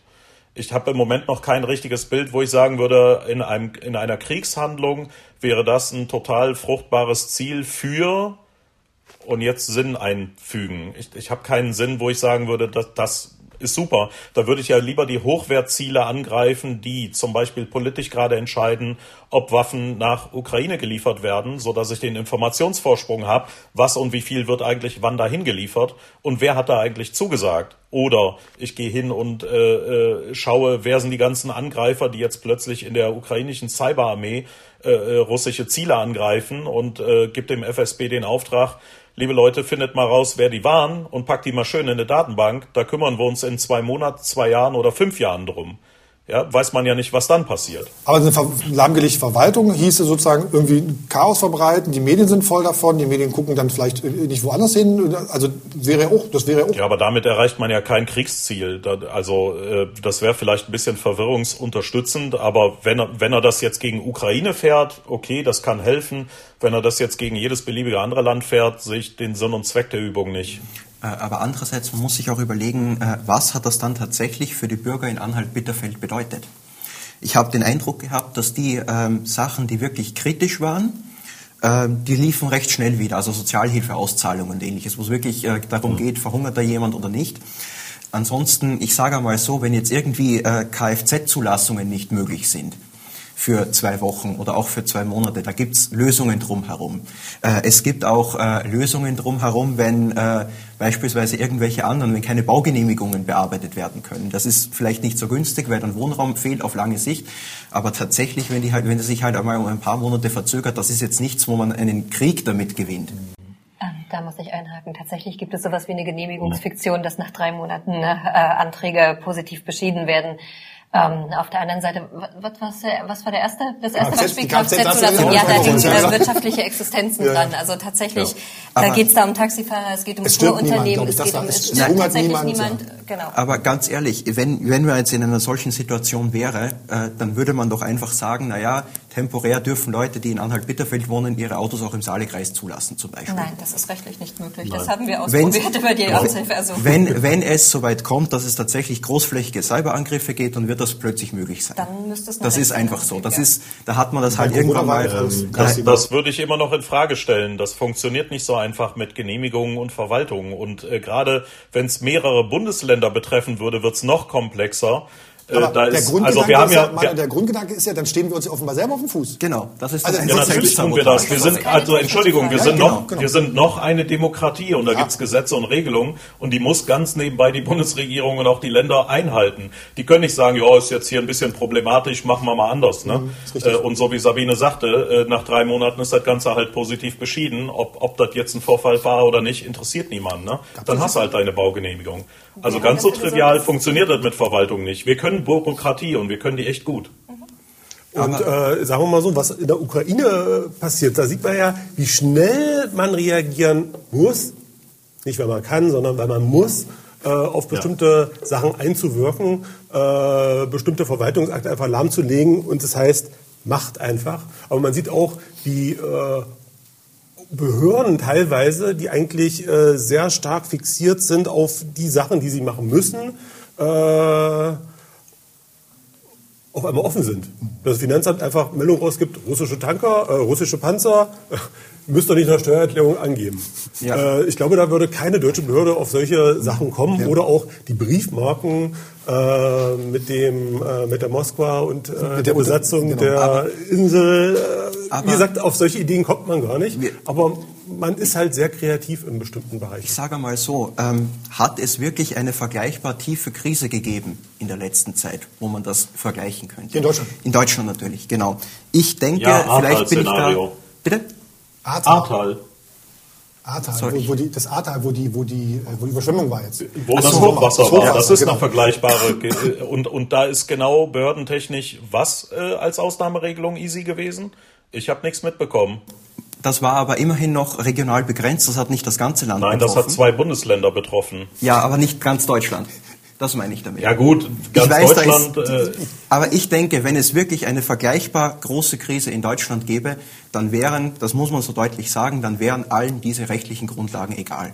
Das ist nicht schön, aber ich denke, das, Das, wäre dann das ist tatsächlich ja so ein so. wenn, hätte, wäre, wenn, das Aber- wissen wir nicht. Aber wir haben ja gesehen, 100 Milliarden Euro haben wir plötzlich auch übrig. Ich, Ja, aber eben auch alle Haftungsrisiken. Ne? Also das ist so, was Genau. die Verwaltung betrifft, das, äh, was hier Genehmigungsfunktion und äh, äh, hier alleine die, die Terminierung für die äh, für die Kfz-Zulassung, wenn dann wieder die Bürger zugelassen wurden, äh, das ist schon Fragen, die sich eine Landkreisverwaltung stellen muss. Manu, ich wollte aber sozusagen eigentlich zu dir nochmal, weil du, du hast ja die, also du bietest ja eine Lösung an für solche Fälle, ne? Oder, oder ihr in der AG Kritis. Habt Ein Lösungskonzept. Ein Lösungskonzept, genau. Ein Lösungskonzept, Entschuldigung. Das hast du uns hier schon mal vorgestellt. Es geht um das Cyberhilfswerk, ne, wo, man, wo, wo, wo eure Ja. Idee ist zu sagen, okay, wenn es jetzt so einen Ausfall einer kritischen Infrastruktur gibt, dann kommt das Cyberhilfswerk, Tatütata. Erklär uns mal kurz, kurz, oder was heißt kurz, also eigentlich, wir kennen das Konzept schon, aber erklär es uns mal Ja. für die, die, für die es vielleicht noch nicht, die es noch nicht kennen. Also das Konzept Cyberhilfswerk basiert so ein bisschen, kann man es ja vergleichen mit dem technischen Hilfswerk. Ja, das THW kann durch Amtshilfeverfahren gerufen werden, wenn äh, Behörden feststellen, dass das ein Problem ist, dem äh, derjenige, der geschädigt wird, eben nicht mehr der Lage Herr wird. Und dass das eben durchaus eine Bedrohung für die Bevölkerung ist. Und dann kann im Rahmen des Amtshilfeverfahrens eben das technische Hilfswerk gerufen werden und die äh, leisten dann eben die Hilfe.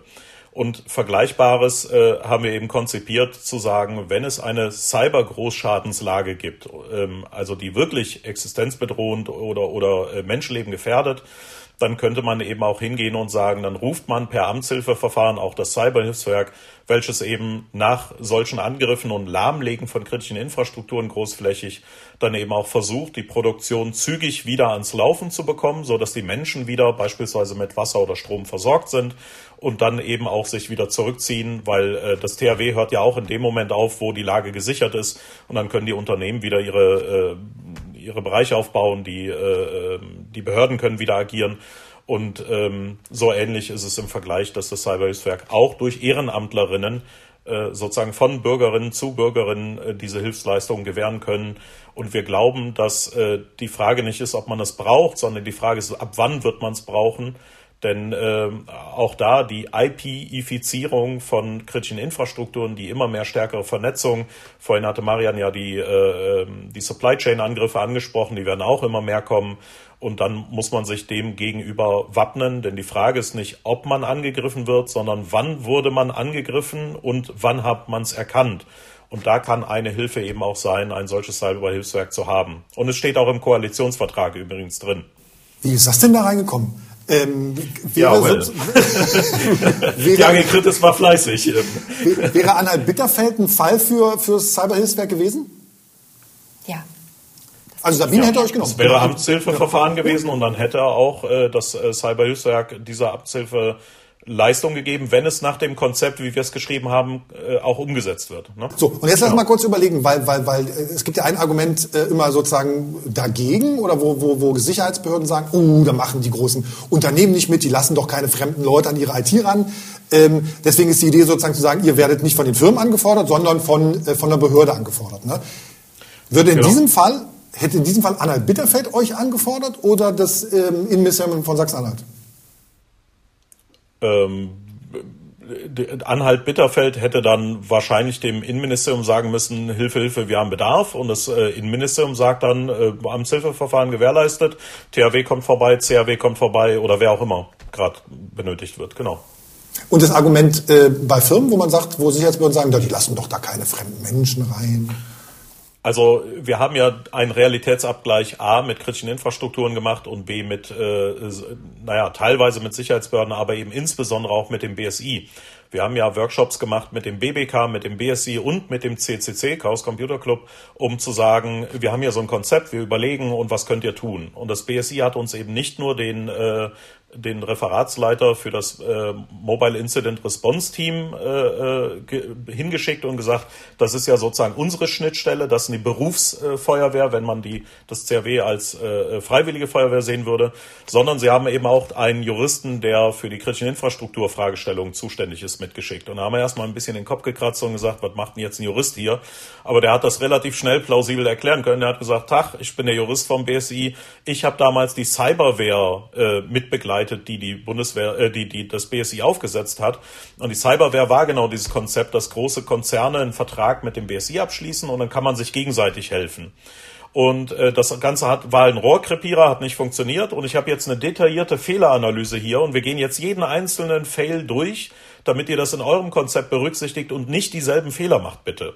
Dann haben wir gesagt, äh, so richtig jeden, also Full Disclosure meint er, ja, ich bin hier, um, um euch komplett alle Fehlerzustände lückenlos zu erklären, damit ihr das im Konzept besser macht. Und äh, da haben wir also viel draus gelernt. Und ein Punkt ist beispielsweise, dass wir sagen, Natürlich geht nicht ein CAWler irgendwie, äh, rennt aufs Produktionsgelände und sagt, aus dem Weg, ich bin Arzt, äh, nee, CAWler und jetzt an die Konsole, sondern er würde genauso, oder das Team CAW äh, würde genauso wie das Team THW äh, vor Ort kommen, mit den Betriebsleitern sprechen und sagen, was ist das Problem und welche Risiken und Problemstellungen haben wir? Können wir beispielsweise Löschwasser benutzen oder gibt es hier Chemikalien und Explosionsgefahr? Müssen wir ganz andere äh, Mittel und Maßnahmen dagegen treffen? Und das genau würde eben auch ein CAW in der Form machen, nie alleine an die Systeme, sondern immer die Leute vor Ort unterstützen mit der Expertise, die sie haben, damit der damit die Lage sozusagen schnell wieder unter Kontrolle kommt und die Katastrophe abgeschaltet werden kann. Man muss nur einmal CHW sagen, dann redet Manuel irgendwie durchgängig. Ja, das ist, das ist,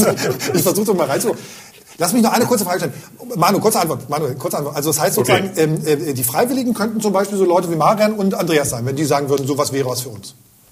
Klar. Wäre Jeder. Was? Was? Jede. Sa auch. Sabine auch. Hallo? Ich auch? Ja klar. Warum nicht? Es gibt also, wir haben ja auch das Konzept der Ausbildung da drin gesehen und gesagt, so bildet man Leute aus. Wir haben sogar eine Jugend-CRW da drin berücksichtigt, um zu sagen, wie kriegt man Jugendliche schnell da rein, damit die von Anfang an äh, sozusagen da auch äh, Lust und Laune haben an der Technik und an der Finesse und das Know-how zu haben. Insofern, äh, wir haben auch übrigens Okay, Manuel, äh, Feedback danke. von Rentnern Manuel. bekommen. Ja? Rentner haben auch gesagt, wir Manuel, würden gerne mitmachen. Also, also so, klingt sowas plausibel für dich? Wäre Sowas klingt plausibel. Und wie, wie ihr schon sagte, Nachwuchs brauchen wir natürlich genauso. Nachwuchs, äh, der schon in der Schule anfängt. Ich sag mal so, äh, mein Sohnemann kann mir Apps äh, fernsteuern von TikTok bis hast du nicht gesehen, die ich noch nie gesehen habe und kennt da zig Funktionen drinne. Die, er kennt die neuesten Twitter-Features äh, und natürlich kennt er sich auch mit Cybersicherheit entsprechend aus. Dann kommt, kommt ja mit dabei. Eine ganze, eine ganze Familie haben wir jetzt geworben, Manuel. Marian, du wolltest noch was ergänzen? Äh, Ich halte es auch für plausibel, dass das funktioniert. Also erstens mal von der Seite der Freiwilligen. Ich denke, so ziemlich die ganze Firma, äh, exklusive Vertrieb und Büro, würde sich da melden. Andererseits denke ich auch, also ich habe noch nie gehört, dass irgendwie ein Betriebsleiter gesagt hat, ja, also wenn es hier brennt, dann lassen wir die Feuerwehr nicht aufs Gelände. Oder gesagt hat, wenn wir hier eine Überschwemmung haben, das THW kommt hier da, da nicht drauf. Ich denke, ich sehe jetzt nicht, warum das bei der CHW anders sein sollte. Klar, man kann jetzt, wie du eigentlich schon beschrieben hast, man kann nicht reingehen und sagen, so, alle aus dem Weg und ich gehe jetzt da äh, mit Admin-Rechten dahin und mache irgendwas und keiner darf mir über die Schulter schauen. Aber das ist ja dieses Konzept nicht. Aber solche Leute gibt es natürlich auch im echten Leben nicht, die einfach reinkommen und sagen, lass mich an, den, an das Gerät nicht. Ich kann das aus der Praxis berichten, dass äh, diese Amtshilfeersuchen natürlich über die Katstabsleitung äh, liefen und dann natürlich auch über die technischen Einsatzleitungen. Und insofern ist da auch ein Informationsaustausch. Ich meine, die kommen ja nicht, rennen rein und wissen gar nicht, welche Situation sie vorfinden. Das wäre interessant. und gucken und entscheiden dann, aber ist egal. Ich habe mir jetzt zum Schluss, ähm, weil wir sozusagen, ich gucke ein bisschen Blick auf die Uhr, ich habe mir einen, einen Begriff hier noch ähm, aufgeschrieben, der sozusagen, glaube ich, dafür verantwortlich ist, dass wir über, über, über sowas wie Cyberkriege, Ukraine, Russland, was auch immer reden, aber auch über so Dinge, über die wir gerade geredet haben, nämlich Sicherheitslücken. Ne? Also all das gibt's ja nur, weil offenbar Software nicht immer oder praktisch nie 100% sauber ist. Oder der Mensch macht Oh Mann, zum Ende triggerst du mich noch mal ganz massiv. Ich weiß, oh mein ich weiß, Gott. du bist noch nicht dran. Ich weiß, du bist noch nicht dran.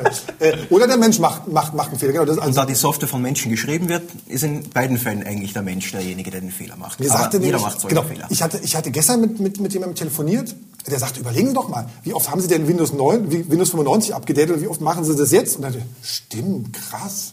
Also heißt das sozusagen, eigentlich, weil die Software immer komplizierter wird, kommt auch, potenziert sich sozusagen äh, äh, die Gefahr, dass da auch Lücken drin sind? Genau, und da haben wir beispielsweise Windows äh, und äh, einmal im Monat gibt es einen sogenannten Patch Day, da werden die ganzen Updates ausgerollt. Für Windows sind es meistens irgendwie zwischen 50 und 100 Sicherheitslücken, die gestoppt werden. Im Monat?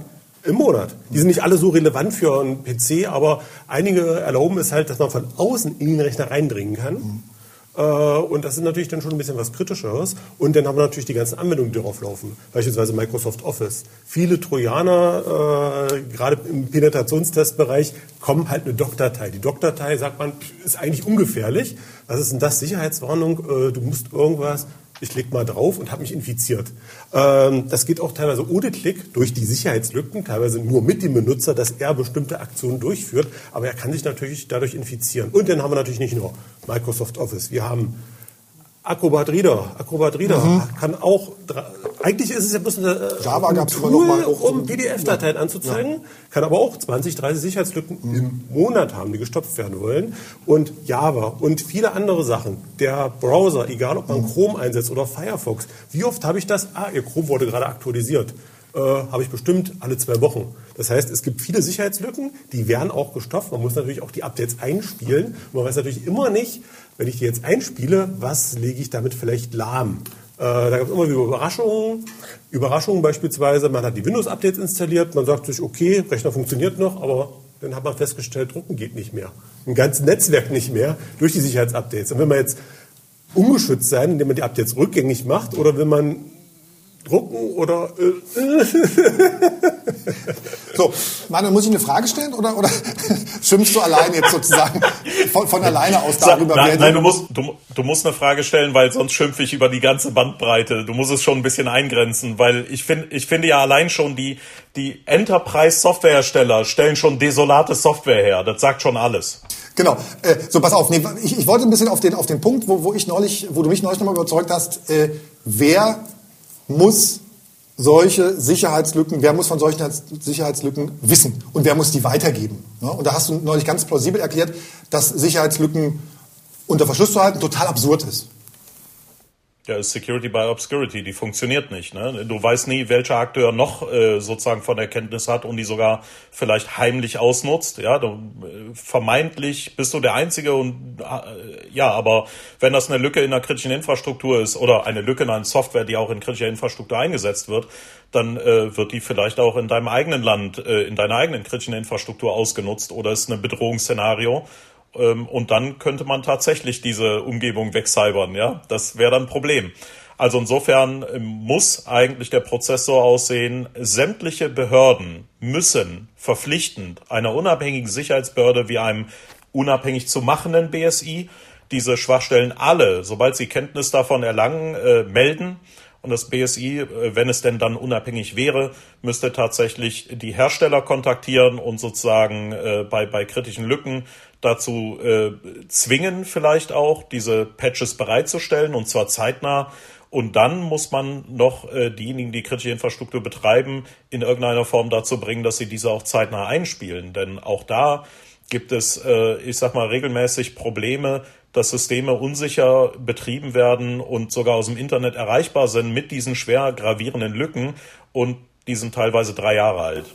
Stimmen wir ihm da grundsätzlich zu? Äh, grundsätzlich ja, aber ich habe auch in den letzten Monaten vermehrt festgestellt, dass es die Hersteller unnötig schwer machen, die Sicherheitslücken äh, entsprechend, äh, dass wir quasi die Sicherheitslücken oder Informationen mhm. über Sicherheitslücken die, zu denen reporten. Wir kommen ja da natürlich Aha. Unmengen an Viren, Würmern, Trojanern und so weiter rein. Die nutzen ja. natürlich auch Sicherheitslücken aus. Und äh, wenn wir irgendwas finden und sagen, okay, da ist was für Microsoft, da ist was für Adobe, verteilen wir das weiter. Und dann kommen teilweise, ja, wir haben Ihren Report gelesen, äh, der wird aber nicht weiter bearbeitet. Ich sage mir, wieso? Da fehlt uns noch eine Information. Sie müssten da noch dieses und jenes mit dazu packen oder so. Und der ja, Report ist, ist geschlossen. Das ist eigentlich nicht dein Bier, genau. Das ja. ist eigentlich nicht mein Bier. Ich sage, pass mal auf, der Virus nutzt das, das, das. Ah. Hier sind die ganzen Samples, macht was draus. Sie sagen, abgelehnt. oder aber, aber dagegen gäbe es ja eine Lösung.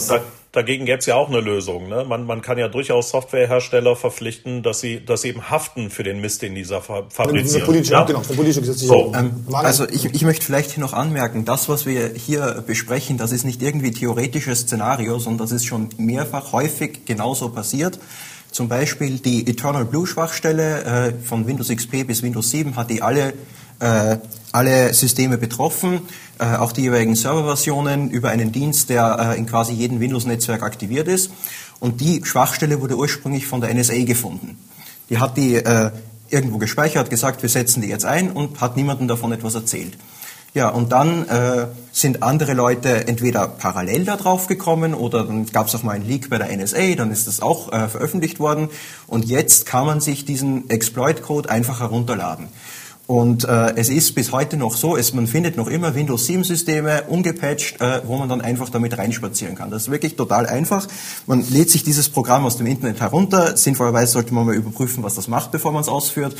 Machen viele Leute trotzdem nicht. Äh, die Konsequenzen müssen Sie dann damit leben. Dann führen die das aus, dann geben Sie da ein äh, die Adresse des jeweiligen Rechners, dann dauert es ein bisschen, drei Sekunden und dann sind Sie auf Admin auf diesem Rechner. Um zum Schluss zu kommen, äh, wir haben so ganz viel, also wir haben angefangen tatsächlich, gibt es tatsächlich sowas wie einen Cyberkrieg da? Haben wir eher gesagt, nee, nicht so, aber natürlich gibt es irgendwie Cybervorfälle, IT-Vorfälle, klar gibt es Angriffe, haben wir schon gesehen, wer dahinter steckt, wissen wir nicht. Auf jeden Fall gibt es Interessen, die erstmal finanzieller Art sind äh, tatsächlich, das, das, das habe ich äh, mal wieder mitgenommen. Wenn wir jetzt sozusagen auf den äh, auf Russlands Krieg in der Ukraine nochmal noch mal schauen, oder jeder von euch nochmal so kurz reflektiert, äh, an, an welchem Punkt wir da sozusagen sind und ob sozusagen ähm, Cyber da gerade so das, das, das, das entscheidende Thema ist. Was, was, was hofft ihr denn sozusagen, wie, das da, wie sich das da entwickelt oder was, was, was, was glaubt ihr, wie sich das da entwickelt oder was wünscht ihr euch, wie sich das da ähm, ähm, entwickelt? Möchte jemand? Ich, du hast genau. Ich fange jetzt einfach mal ja. an. Ähm, und zwar ist es so, wie du schon sagtest, äh, man sieht so die einzelnen Attacken, mal hier eine Attacke, mal dort eine Attacke, mal von Russland aus oder möglicherweise von Russland, also möglicherweise von der Ukraine aus. Aber die, der Krieg selbst, der reale Krieg, der dort stattfindet, der wird nicht über diese Sachen entschieden. Äh, da sind es immer noch die traditionellen Bomben, Geschütze und natürlich auch die vielen Todesopfer, die zu beklagen sind. Auf beiden Seiten. Also ich kann mich dem nur anschließen. Also äh, ich denke, wir hoffen alle, dass der Krieg möglichst schnell zu Ende ist. Das ist klar. Aber ähm, tödlich ist nun einmal das Maschinengewehr, der Panzer und nicht unbedingt die Cyberwaffe, was auch immer das sein mag. Dann darf Manne noch was sagen und dann. Also ich äh, würde mir wünschen, dass alle merken, dass äh, der Cyberwar eine Geschichte aus den bunten PowerPoint-Folien sind und völliger Schmarren, den man irgendwie nicht weiter verfolgen sollte. Tatsächlich sehe ich aber eher mal düster in die Zukunft und äh, es wird noch mehr verstärkt, weil man jetzt versucht, jeden Hype aus diesem Krieg mitzunehmen und zu sagen, jetzt kann die Rüstungsindustrie noch mehr anbieten und die Militärs wollen noch mehr Cyber kaufen und äh, vermeintlich wird man dann noch mehr offensive äh, Maßnahmen äh, ja angehen und auch in der Zukunft umsetzen. Das wird also schlimmer. Das ist der Snowden-Effekt. Ne? Snowden hat gezeigt, wie krank die NSA agiert und da haben nicht alle gesagt, was für eine Perversion weg damit, sondern boah geil, will ich auch. Und jetzt sind ganz viele Staaten so. Das war Digital Leben aus äh, Merseburg. Wir waren zu Gast beim offenen Kanal bei der Landeszentrale für politische Bildung. Äh, Krieg im Netz haben wir darüber geredet und sind natürlich haben die ganz, den ganz großen Bogen gemacht. Ich bedanke mich bei, äh, bei meinen Gästen, Sabine Griebsch, äh, vielen Dank, Marian Kogler, vielen Dank, Andreas Marx, vielen Dank und ähm, Manu Jadi auch vielen Dank. und alle, die, gut. und alle, die, äh, die zugehört und dabei waren, vielen Dank. Äh, einen schönen Abend, alles Gute. Tschüss. Digital Leben. Ein Podcast von MDR Sachsen-Anhalt.